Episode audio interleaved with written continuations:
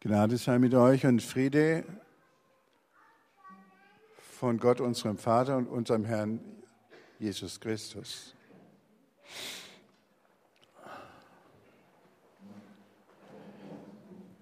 Liebe Schwestern und Brüder, heute ist der Sonntag Kantate. Ich predige über das dazugehörige Evangelium. Da steht drin, wir werden es gleich sehen, dass Jesus gejauchzt hat, dass er Gott gelobt hat, äh, unter ganz merkwürdigen Umständen.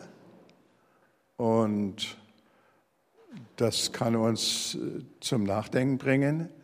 Wir schauen uns mal den Predigtext an.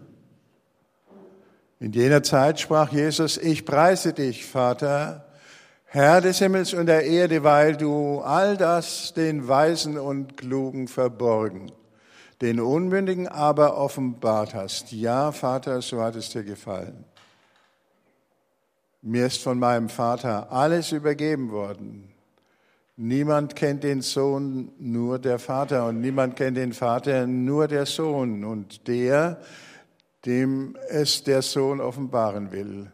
Kommt alle zu mir, die ihr euch plagt und schwere Lasten zu tragen habt. Ich werde euch Ruhe verschaffen. Nehmt mein Joch auf euch und lernt von mir, denn ich bin gütig und von Herzen demütig, so werdet ihr Ruhe finden für eure Seelen. denn mein Joch drückt nicht und meine Last ist leicht.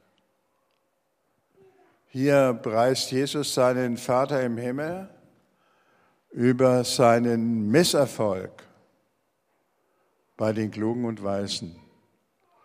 Und, das ist, kommt hier nicht ganz so deutlich raus, seinen Erfolg bei den Unmündigen, bei denen, die nicht so gut reden können, den Armen, den Kindern, den aus der Gesellschaft Ausgeschlossenen oder in ihr Geächteten.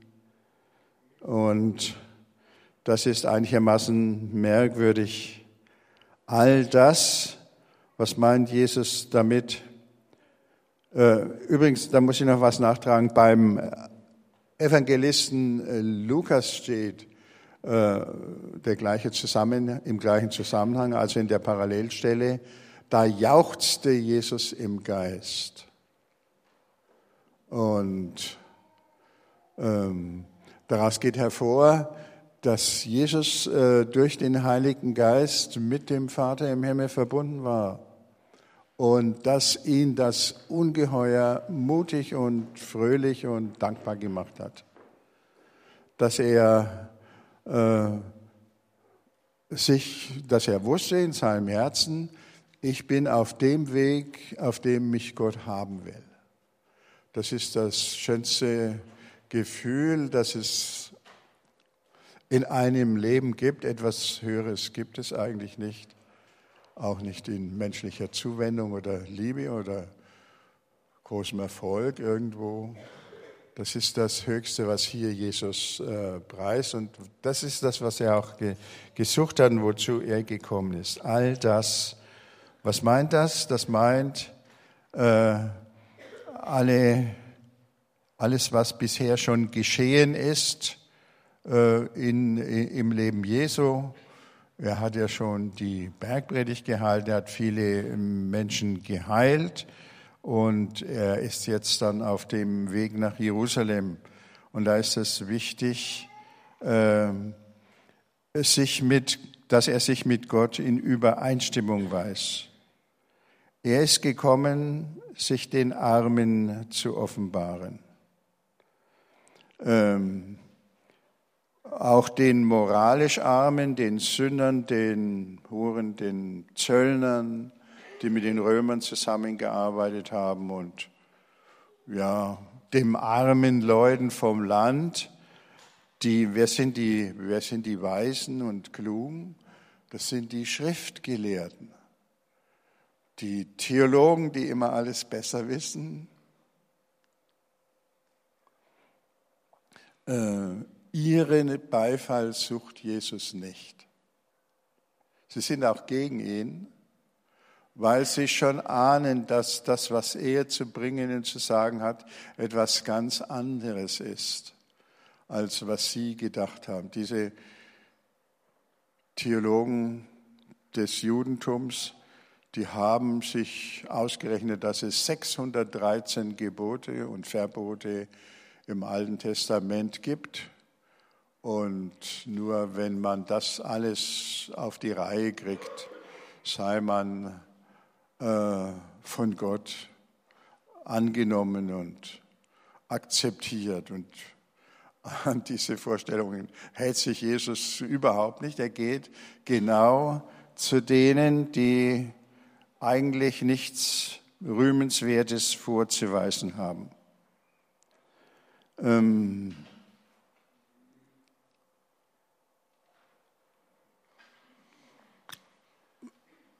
wir Menschen sind auch immer geneigt, auch die Christen in der Kirche, sich eben an die Meinungsmacher zu halten. Das ist auch in der Werbung so oder in der Politik. Man braucht, denkt man, denken wir, wenn man äh, etwas bewegen will in der Welt, die Mächtigen, die etwas zu sagen haben, die gescheit sind oder die schön sind oder die reich sind oder sonst irgendwie imponieren. Äh, in der letzten Nummer der Zeit habe ich also gelesen, dass zurzeit eine Krise gibt in den evangelischen Akademien. Ähm, die sind nach dem Krieg gegründet worden, damit man, damit die evangelische Kirche Kontakt hat zu den Gebildeten oder den Meinungsmachern. Da sind auch wichtige Sachen geschehen. Zum Beispiel hat in der äh, Bayerischen Evangelischen Akademie der äh, Politiker Egon Bahr seine Ostpolitik zum ersten Mal erläutert. Da ist schon was gelaufen. Aber inzwischen äh, sind diese Akademien in Krise geraten. Die Kirchen äh, überlegen sich, äh, ob man die weiterhaben soll. Tutzing ist nicht so gefährdet, weil es am Starnberger See liegt. Da gehen die Leute immer gerne hin. Aber nicht wegen dem, was da besprochen wird, sondern weil es einfach schön ist. Aber andere Akademien, die nicht so reizvoller, äh, Bad Boll geht auch noch äh, in Württemberg, aber die anderen, die spielen keine große Rolle mehr. Aber das ist eben typisch äh, für, für die auch kirchliche Meinung. Man muss die Meinungsmacher sozusagen auf seine Seite bringen, dann kann man das, was man sagen will, auch besser an den Mann oder die Frau bringen. Genau das Gegenteil hat Jesus getan. Er ist nicht zu den Meinungsmachern gegangen, sondern zu denen, die am, am, am Rande standen. Und was mich so fasziniert hat, ich habe das schon mal in meiner letzten Predigt gesagt, das ist, was jetzt geschehen ist mit dem, mit dem neuen Papst Franziskus. Die katholische Kirche war mit in der öffentlichen Meinung auf dem Hund. Alle Leute schimpften und kritisierten sie, häufig natürlich zu Unrecht, manchmal auch zu Recht. Und da kommt einer und plötzlich ist alles anders. Dieser Papst Franziskus, äh, Bischof und Kardinal aus Argentinien, äh, gestern habe ich übrigens von einem äh, Pfarrer erfahren, dieser Kardinal Bergoglio, wie er eigentlich damals hieß oder vor seinem Papstamt, der hat äh, Bischöfe in äh, Argentinien nach London geschickt zur Holy Trinity. Das ist die Gemeinde, wo der Alpha-Kurs entwickelt wurde und hat zu denen gesagt, da müsst ihr hin, das müsst ihr lernen, was die zu sagen haben. Und die haben das gemacht. Und es ist kein Zufall, äh, dass äh, Und die, die Kardinäle haben bei der Papstwahl natürlich mitgekriegt, äh, welches Programm er hat und sie haben das unterstützt. Das ist, ist also sehr bewundernswert, das rechne ich denen hoch an, äh, dass sie diesen Papst gewählt haben. Und er hat gesagt, ich will ein Papst der Armen werden und ich will nicht äh, in der Welt herumprunken. Oder auch durch Gelehrsamkeit, wie der äh, Josef Ratzinger, der Benedikt XVI., das versucht hat, der auch ein liebenswerter und bescheidener Mensch und ein Hochgescheiter ist darüber hinaus, aber alles funktioniert nicht. Und jetzt, er will ein Papst der Armen sein, er ist in das äh, Gefängnis gegangen und hat den Jugendlichen da am Gründonnerstag, äh, den Kriminellen, die da eingesperrt waren, die Füße gewaschen und hat viele Dinge getan und das ist wie ein Blitz gewesen. Das hat die, die ganze Presselandschaft, also äh, wie ein Blitz in der Nacht erhellt und die, die Leute sind zu Recht begeistert und wir dürfen äh, einiges erwarten. Und das ist das Geheimnis. Und das war ja schon bei dem ursprünglichen Franziskus von Assisi schon äh, so, so gewesen. Der hat, äh, der nannte sich überhaupt der Poverello, der Arme. Und er ist zu den Armen gegangen, zu den Aussätzigen äh, und, und hat sich um sie gekümmert und hat auf allen Prunk verzichtet, auf alles Geld. Er hat keine, keine Münze in die Hand genommen. Und ja, die haben sich auch nichts schenken lassen. Die sind, wenn man schaut, wo die Franziskaner dann später, das ist wie eine wie ein Sturm äh, durch das Mittelalter so um 1200, 1220 gegangen, äh, wo die ihre Kirchen gebaut haben, in den Armenvierteln. Sie haben auf die Türme verzichtet. Und sie haben, sie sind sozusagen im Sack ihr, ihr äh, gegangen. Also sie haben ganz primitive Kleider angehabt, aber sie haben die Welt bewegt. Und wenn man auf der anderen Seite sieht, wie das im Mittelalter war, der Papst, der, der mächtigste Papst aller Zeiten, Innozenz III., hat damals gelebt. Und er hat die dreifache Krone getragen, die Tiara. Kennt er ja aus den Kreuzworträtseln, glaube ich. Ähm, wo das immer gefragt wird. Ähm, und die, übrigens, der, der Bergoglio hat das auch abgeschafft. Ich glaube schon sein Vorgänger hat äh, damit nichts, buchstäblich nichts am Hut gehabt. Und das hat die Leute im Mittelalter begeistert und das hat die Leute wieder zur Kirche gebracht. Die hatten von Kirche sowas so genug wie sonst irgendwas immer dieses Gebrunke äh, in Rom und äh, an den Bischofshöfen und so weiter und die, diese Riesenkirchen, die beeindrucken überhaupt. Ja, niemand außer Architekten und Kunstliebhaber, die natürlich schon, mich auch. Ich, ich finde das auch schön, aber das ist, das ist nicht das, was Kirche überhaupt ist. Und darum, darum denke ich, geht es von Franziskus von Assisi kann man sagen, er hat im Mittelalter die Kirche buchstäblich vor dem Untergang gerettet. Aber schauen wir weiter, was Jesus sagte. Also er sagt, er hat das Empfinden, er hat vom Heiligen Geist die Empfindung, ich bin bei meinem Weg zu den Armen und Ausgestoßenen auf dem richtigen Weg. Das will Gott.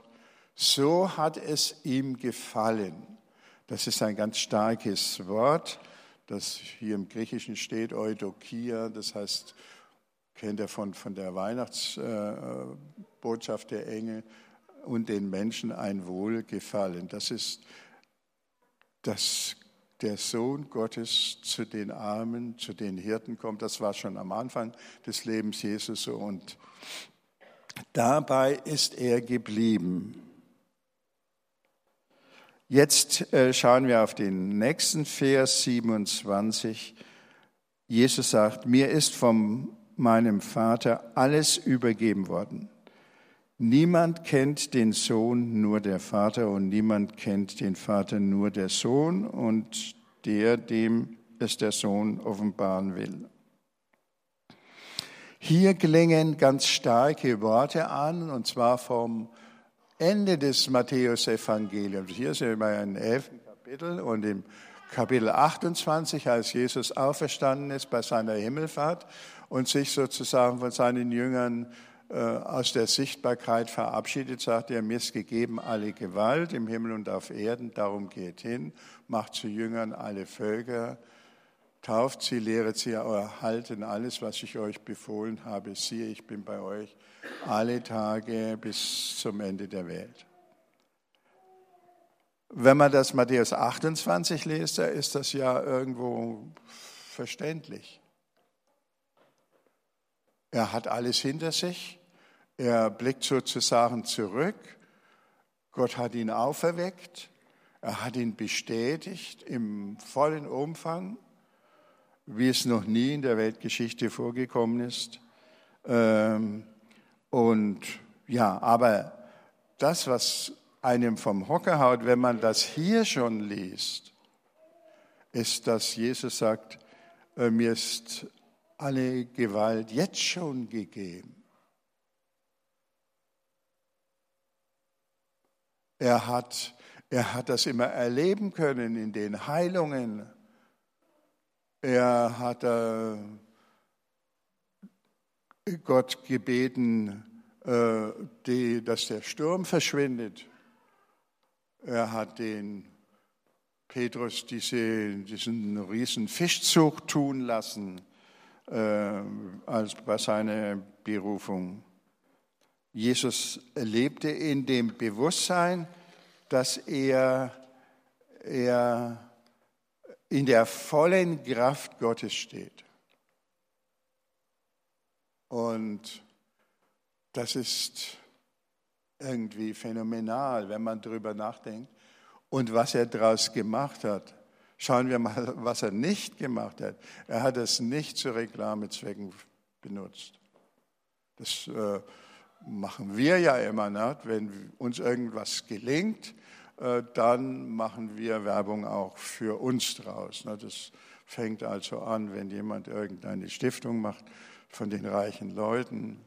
Äh, ihr wisst ja, das ist ja das Hauptthema zurzeit im Fernsehen äh, über einen Mann aus München oder man muss das nicht weiter sagen und der wird dann gerühmt von seinen Freuden. Er hat so viel Wohl, so viel Gutes getan. Äh, oder andere, die, die machen Stiftungen äh, auf ihren Namen. Das ist ja auch wirklich vorbildlich, dass sie das überhaupt machen und Geld von ihrem Überfluss verschenken. Da habe ich überhaupt nichts dagegen. Aber Jesus hat es nicht gemacht. Er hat, er hat den Leuten, den Geheilten, verboten, darüber zu sprechen. Warum wollte er keine Werbung? Wir hätten das gemacht, ich wahrscheinlich auch.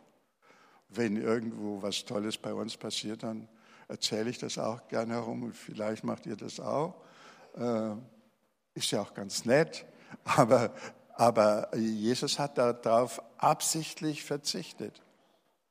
Gestern habe ich so äh, von den Parteitag der Grünen so eine Werbung da gesehen. Das hat der Herr Trittin da also verbreitet, dass, was die Grünen alles für die Leute tun wollen. Für die Leute, für euch, für uns als Publikum. Und dann habe ich der Sigrid gesagt, für wen tun die das? Das tun die doch, damit sie gewählt werden, wie alle anderen Parteien übrigens auch, die alles immer an die große Glocke hängen und die Medien dazu brauchen. Aber das tun die doch nicht, weil sie die Menschen lieben. Jedenfalls, ich, jedenfalls äh, habe ich da ähm, erhebliche Zweifel dran. Ja, und Jesus äh, hat auf diese Werbung total verzichtet, weil er nicht irgendwie die Leute beeindrucken will. Er hat alles weggegeben, auch die Ehre. Bei uns gibt es Leute, die stürzen sich aus 40 Kilometer von äh, einem Ballon in die Tiefe, damit sie berühmt werden. Ich hätte es mich nicht getraut und ihr wahrscheinlich auch nicht. nur, nur um berühmt zu sein. Aber, es gibt so Leute, das muss ein ganz hoher Wert sein, irgendwie anerkannt zu sein, ne? dass man sogar sein Leben riskiert. Und es gibt auch solche Leute, die das also machen. Also bewundern kann man solche Leute schon, aber was soll das eigentlich?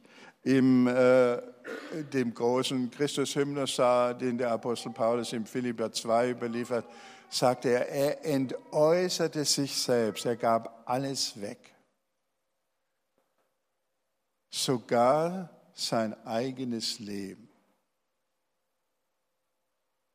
Er gab alles für uns.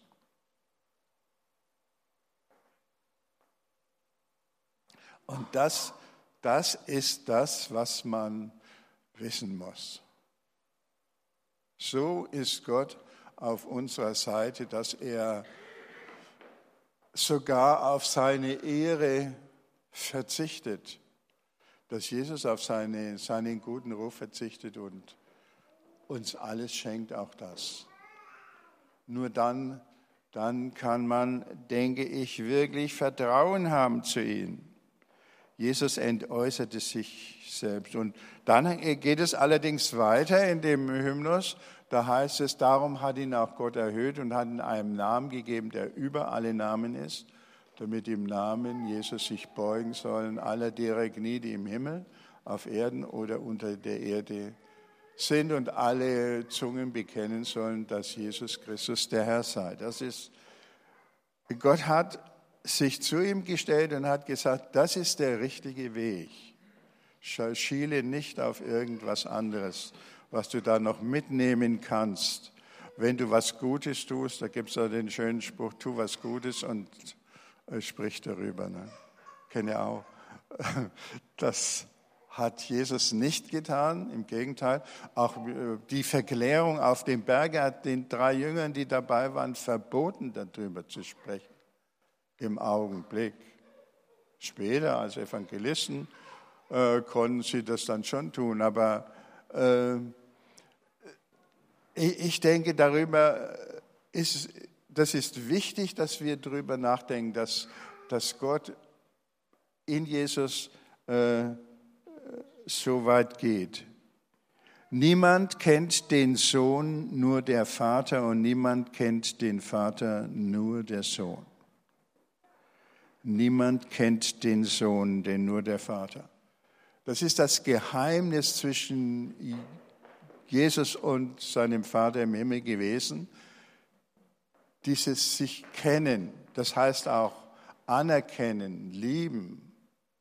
Äh, das steckt also in dem biblischen Wort kennen drin.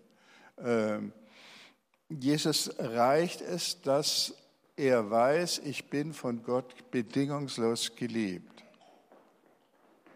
Und das, das ist wichtig. Äh, äh, das klingt ja hier wie aus dem Johannesevangelium. Da kommen solche Sätze äh, häufiger vor vom Vater und dem Sohn, ihrem Verhältnis zueinander. Das ist überhaupt das Geheimnis der, des, der, der Dreieinigkeit, dass Vater und Sohn durch den Heiligen Geist eins sind. Ähm,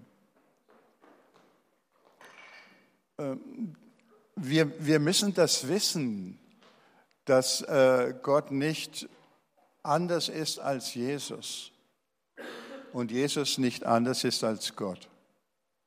Durch den, das ist eine Offenbarung durch den Heiligen Geist, wer das weiß, wer das glauben kann. Wenn, wenn wir Zweifel haben an dieser Einigkeit in Gott, dann äh, kommen wir in Zweifel über uns selber und unseren Lebensweg. Und das ist nicht gut. Deswegen äh, betont Jesus das hier so. Im 19. Jahrhundert, da hat man sehr viel in der Theologie über das Selbstbewusstsein Jesu nachgedacht. Was hat er von sich selber gedacht?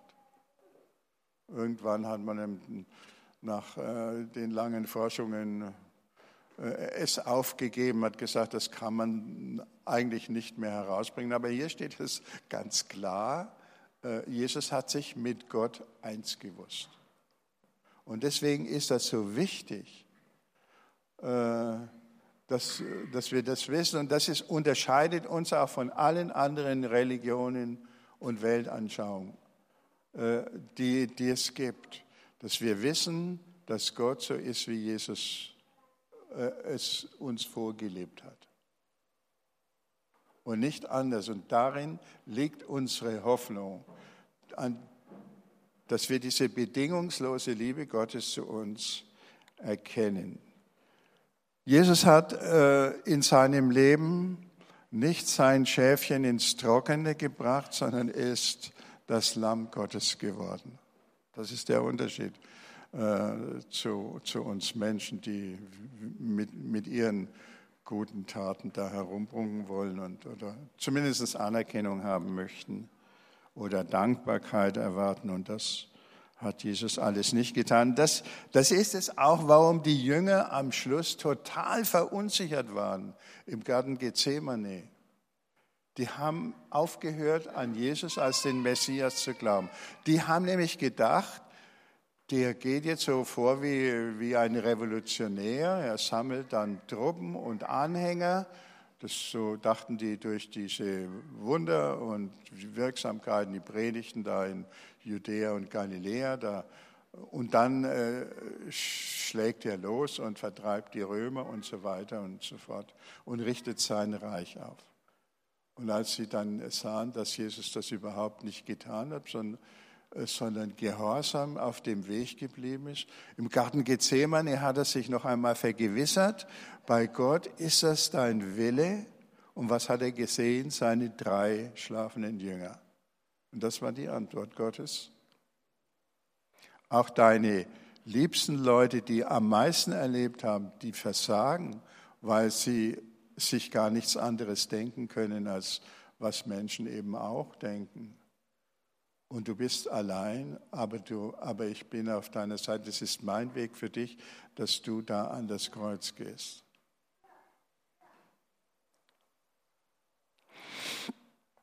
Und deswegen ist dieser Satz wichtig. Niemand kennt den Sohn, nur der Vater und niemand kennt den Vater, nur der Sohn. Und jetzt äh, kommt der dritte Abschnitt, äh, dieser Heilandsruf. Kommt alle zu mir, die ihr euch plagt und schwere Lasten zu tragen habt. Ich werde euch Ruhe verschaffen. Erquickung heißt das. Nehmt mein Joch auf euch und lernt von mir, denn ich bin gütig und von Herzen demütig. So werdet ihr Ruhe finden für eure Seele, für euer Leben. Denn mein Joch drückt nicht und meine Last ist leicht. Kommt alle zu mir. Jetzt hat Jesus, man konnte denke ich an Jesus als den Sohn Gottes, den demütigen Sohn Gottes, nicht glauben vor, vor seiner Auferstehung, vor seiner Kreuzigung und Auferstehung. Deswegen haben alle, die auch, die mit ihm waren, versagt, weil das so unglaublich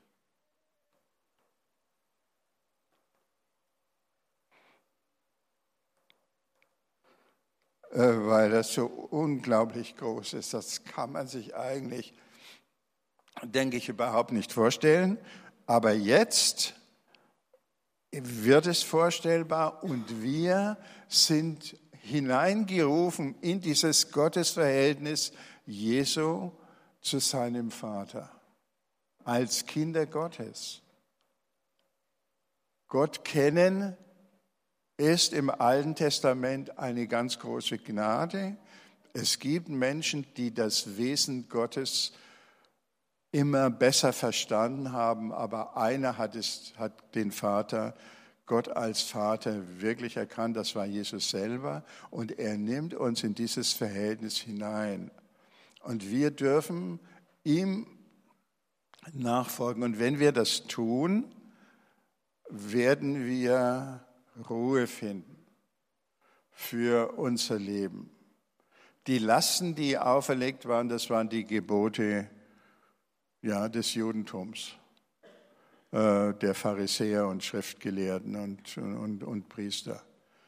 Diese 613 Gebote. Wer äh, das erfüllen will, der macht sich kaputt. Das ist ein schweres Joch. Das kann kein Mensch wirklich tragen. Die äh, Schriftgelehrten selber haben es auch nicht getragen. Jesus hat ihnen das vorgehalten. Aber wenn wir jetzt anfangen, Jesus nachzufolgen, äh, dann und nicht mehr nach links und rechts schielen, sondern in der Verbundenheit mit dem Vater bleiben wollen, dann äh, erkennen wir, lernen wir Gott besser kennen. Und das ist viel einfacher. Es ist nicht schwer. Steht im Johannesevangelium oder, oder im Johannesbrief, meine, nee, in Abschiedsreden glaube ich, meine Gebote sind nicht schwer. Äh, sind viel leichter als das, was wir uns selber auferlegen, durch unsere Erwartungen an uns selber, an unsere Mitmenschen, durch die Erwartungen, die die Öffentlichkeit vielleicht an uns stellt. Da muss man Erfolg haben und äh, gut ausschauen und gesund sein und äh, diese ganze berühmt werden, äh, dass man nie vergessen äh, wird und dann sagen irgendwelche Reporter, die schreiben Geschichte und so Zeug, obwohl das nächstes Jahr wahrscheinlich schon wieder vergessen ist, diese Geschichte. Ähm, also, wenn ihr wissen wollt, was das ist, das Joch Jesu, das viel leichter ist, das ist das, was der, zum Beispiel in der Bergpredigt steht dass man die Feinde lieben soll, dass man vergeben soll in jedem Fall, dass man von seinen angehäuften Schätzen äh, etwas an die Armen abgeben soll und, und, und so weiter, nicht? Äh, das ist viel einfacher, wenn man das tut, als das, was wir uns als Ideale, in Anführungszeichen, der Welt auferlegen. Wir sind wirklich äh, gut beraten, äh, diese Dinge zu, zu, äh, zu äh, tun, die in der Bergpredigt stehen. Deswegen ist es wichtig, dass wir das immer wieder lesen in der Bibel. Das äh, richtet uns auf diesen, auf diesen Weg Jesu aus. Und das ist einfacher als alles andere. Viel einfacher, als wir äh, erwartet haben und macht glücklicher. Im letzten, bei der Konfirmation am letzten Sonntag hat der Herr Peter das ja den Konfirmanden nahebringen äh, wollen und äh, unheimlich erinnert euch da an, was das heißt selig. Selig sind die Armen. Da haben wir sie wieder, nicht? Die Armen im, im Geist die von Gott etwas erwarten. Und das, denke ich, da wird man viel glücklicher. Das ist nicht nur, äh, nicht nur so dahingesagt und äh, das ist keine Werbung, wie sie uns sonst äh, an den Kopf gehauen wird, sondern das ist, äh, das ist, denke ich, die Wahrheit. Und deswegen denke ich, äh, wäre es wichtig, dass wir kommen. Kommt und das ist dieser Aufruf, kommt alle zu mir, zu Jesus, die ihr euch plagt und schwere Lasten zu tragen habt. Ich werde euch Ruhe verschaffen, Erquickung. Es ist, nehmt mein Joch auf euch und lernt von mir, denn ich bin gütig und von Herzen demütig, so werdet ihr Ruhe finden für eure Seele. Demütig, das soll ich noch ein bisschen erklären, ist ein wunderbares Wort im Deutschen. Das heißt nämlich Mut zum Dienen haben. Mut für andere, für Gott da zu sein. Im Griechischen ist das nicht einmal so schön. Da heißt das, äh, sich einer, äh, sich hinunterbeugen zu den Niedrigen äh, und mit ihnen zu leben. Und unser, Deutsche, unser deutsches Wort ist also, äh, entspricht dem, demütig äh, zu sein. Und das denke ich, das wird die Welt erneuern und sonst nichts. Wenn, das, das ist das, worauf die Welt wartet. Das konnte man jetzt sehen an dem neuen Papst und ich denke, der wird auf dem Weg bleiben. Er wird nicht immer nur Beifall ernten, äh, wenn es dann ans Eingemachte geht, werden auch manche ihn beschimpfen. Aber wir sollten auf dem Weg Jesu bleiben und darum geht es. Äh, ja. Kommt alle zu mir, die ihr euch plagt und schwere Lasten zu tragen habt. Ich werde euch Ruhe verschaffen. Nehmt mein Joch auf euch und lernt von mir. Schmeißt alle anderen Joche weg und Erwartungen äh, und äh, ich bin gütig und von Herzen demütig und ihr werdet Ruhe finden für eure Seele. Denn mein Joch drückt nicht und meine Last ist leicht. Dazu sind wir eingeladen. Amen.